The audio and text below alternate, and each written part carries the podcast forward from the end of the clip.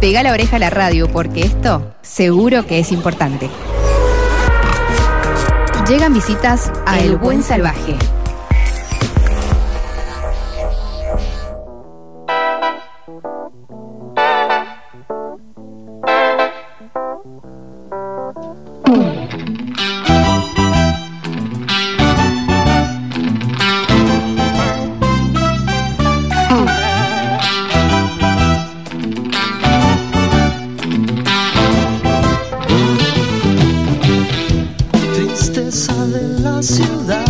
Canción que está sonando es una de las más clásicas que tiene el rock argentino, se llama Tristeza de la Ciudad, ¿sí? Y uno de los compositores es Augusto Elpidio Herrera. Ajá, toma mate. Nada, ¿quién es Augusto Elpidio Herrera? Si yo te digo así, vos decís, no, lo, lo desconozco. Ahora si te digo Gringy Herrera, vos decís, ah, Gringy. Uno de los grandísimos violeros que tiene rock argentino y latinoamericano. Y lo tengo el honor de tenerlo en línea. Hola Gringy, Walter te saluda, ¿cómo te va? Hola Walter, qué grande, gracias, qué, qué linda palabra lo tuyo. Y qué lindo escuchar eh, ese tema que, que, bueno, que hace tanto tiempo que compuse y que bueno, que me dio también muchas satisfacciones, muchos muchos momentos lindos vividos y todavía por vivir también. Escúchame, ¿vos te acordás cuándo compusiste esa canción? Y esa canción la compuse en el año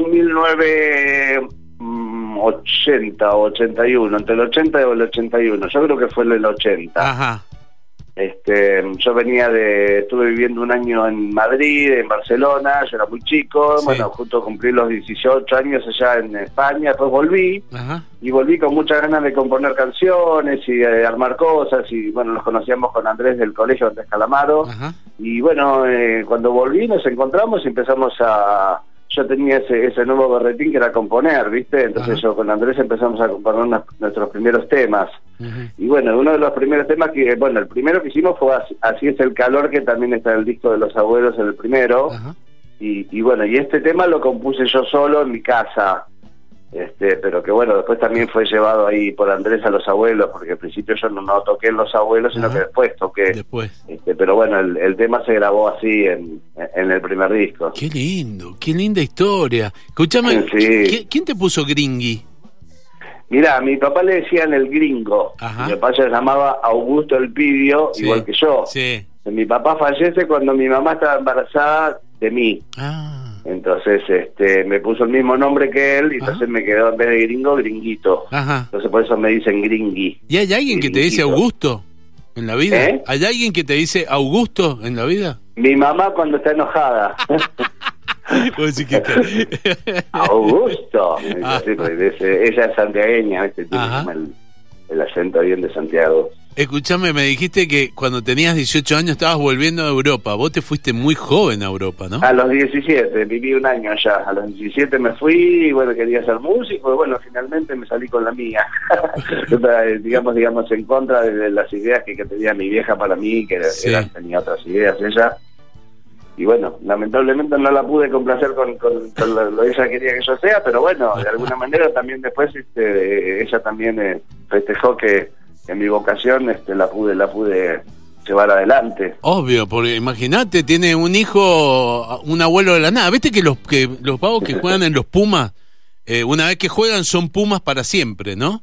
Eh, Ah, y- mirá. bueno, y, y vos sos un abuelo de la nada, o sea, tocaste un abuelo de la nada, sos un abuelo para siempre. Eso eh, Totalmente, aparte no sé si sabés que hay unos nuevos abuelos a Sí. donde estoy yo regenteándolos. y está- ah, sí, vos estás y, y donde toca el cubero, tocan los dos. No, no, Ah. esos son otros, porque lo- la historia fue así, o Sí. sea, primero este Juan del Barrio armó unos abuelos, Sí. Este, yo participé también en la grabación Sí. y todo, y, y después se tocó en vivo, tocamos en vivo, y todo, después Ajá. yo me distancié por, por diferencias con Juan, ¿viste? Ajá. Ajá. Y este y bueno, y después más tarde se distanció Gato Azul, el hijo de Sí, Miguel, sí. que es el dueño del nombre de los abuelos de la nada. Ajá. O sea, el, el nombre es, de- es de, de Gato Azul. Totalmente. ¿Entendés? Entonces, eh, hace unos meses me llamó Gato y me dijo, yo a Gato lo conozco desde que era chiquitito, es más, lo veo y me da como una cosa paternal porque yo iba a la casa de Miguel y él estaba ahí dando vueltas y me acuerdo cuando era chiquito, ¿viste? Y este, entonces me dijo si, si a mí me gustaría armar unos nuevos abuelos Sí. y me encantó la idea y así que así lo hice.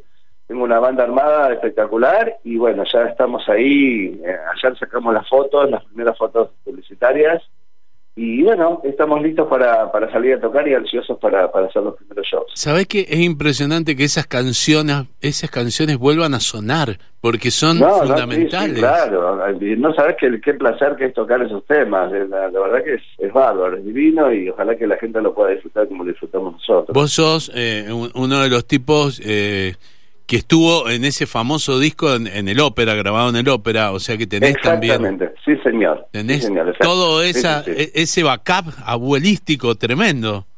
sí, sí, totalmente, totalmente. Y también, bueno, vos sos el socio musical de Andrés, ¿no? De Andrés Calamaro. Vos sos la guitarra no de... Socio, no sé si socio, pero ah. hicimos muchas canciones juntos, ¿viste? ¿Entendés? O sea, siempre nos hicimos juntos el tema de la composición, ya te digo, estos temas fueron los primeros temas que hicimos juntos.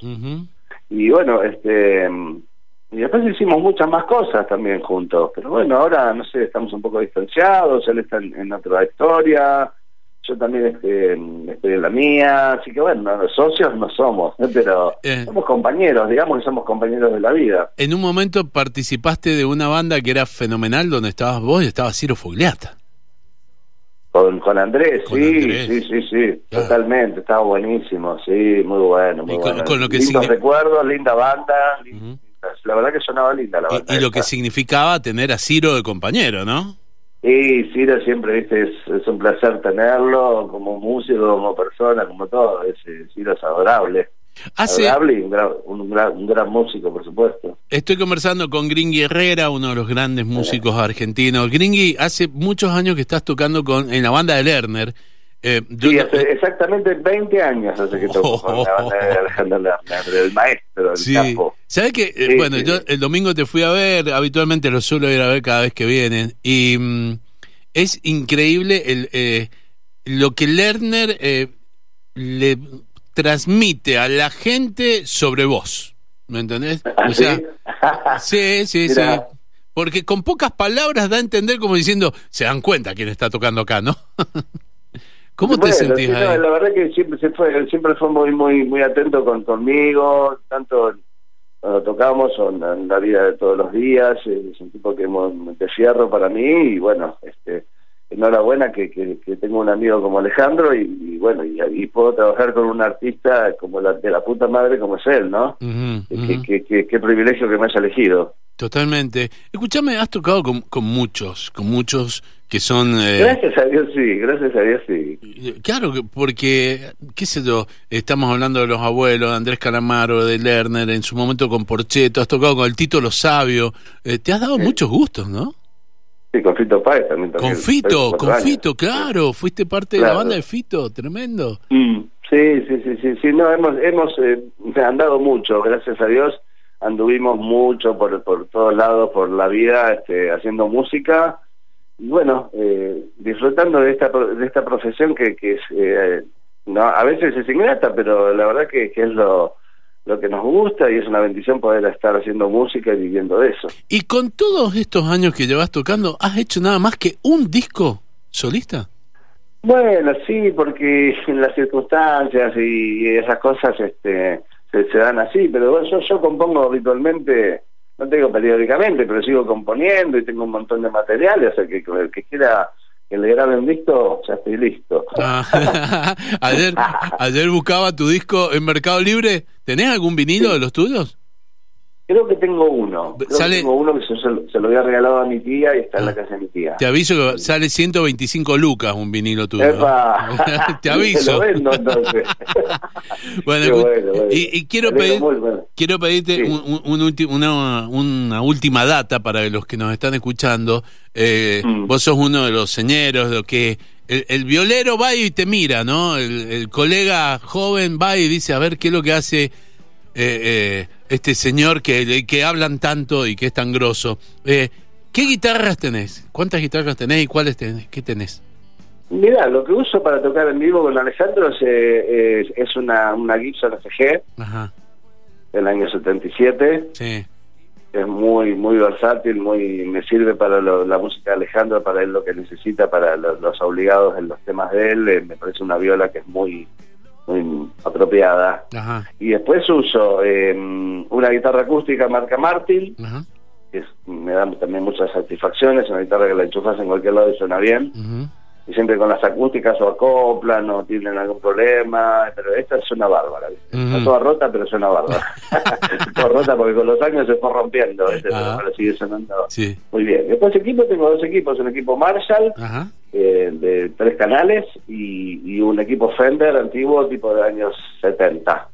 Ahí está. que, que bueno, el sonido es variadito. Totalmente. Bueno, y lo último que te quería preguntar, ¿elaboraste con los enanos en algún momento, no? ¿Tocaste de invitado? Sí, Creo. grabé el tema Yo te vi en un tren. Me invitó Calamaro, que estaba haciendo la producción, Sí. y grabé con ellos ese tema Yo te vi en un tren. Yo te vi en un tren. Sí.